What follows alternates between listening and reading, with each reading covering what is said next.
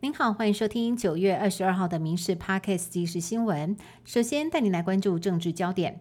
立法院开议的第一天，行政院长陈建仁率领部会官员针对进口蛋成效进行专案报告。对于连日来引发的争议、食安危机，他跟农业部代理部长陈俊记双双向国人道歉。陈建仁也强调，过期的蛋都拿去做堆肥，不会被国人吃下肚。而法务部也针对混合弹液标示不清的部分，要调查有没有违法。事发超出半个月的大直民宅塌陷案，今天上午大批受灾户来到了台北市议会，对蒋万安发出怒吼。原来市政府所提供的安置旅馆只能住到今天，顶多只能够再延长三天。但是二十五号就是塌陷围楼的拆除日。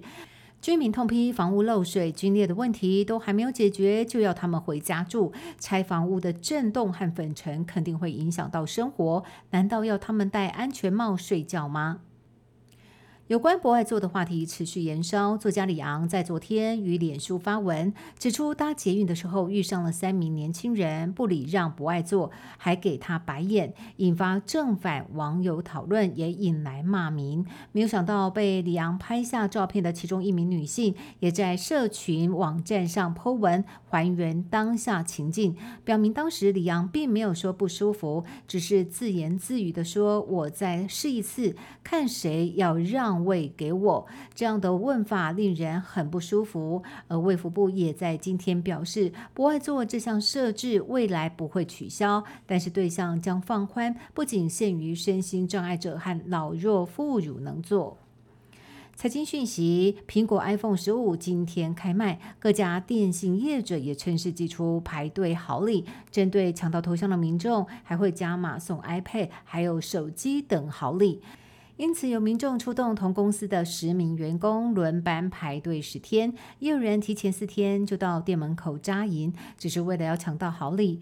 而电商平台的部分，今天上午八点也准时开卖苹果 iPhone 十五系列新机，开卖一分钟，热门机种首批现货全数完售。而平台业者也指出，iPhone 十五商品点击率飙升了十倍之多，在热搜关键字排行榜上也出现了洗版。的现象。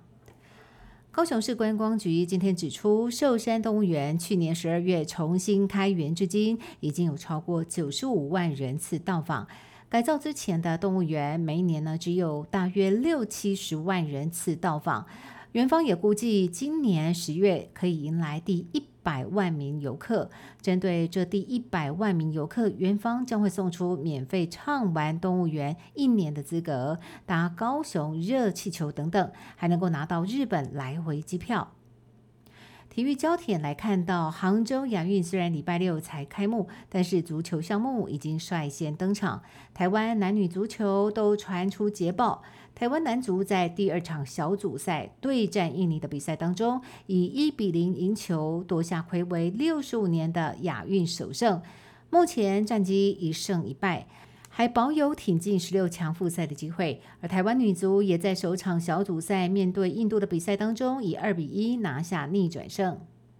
国际消息来关心，美国的福斯公司与新闻集团董事长九十二岁的媒体大亨梅铎宣布将卸下集团职务，交棒给大儿子拉克兰。梅陀最近这几年最引人瞩目的就是和前美国总统川普的交情，两个人的友谊因为川普拒绝承认二零二零年大选败选而变调，而福斯新闻当年因为力挺川普指控投票系统业者作票而被告诽谤，付出了天价和解金。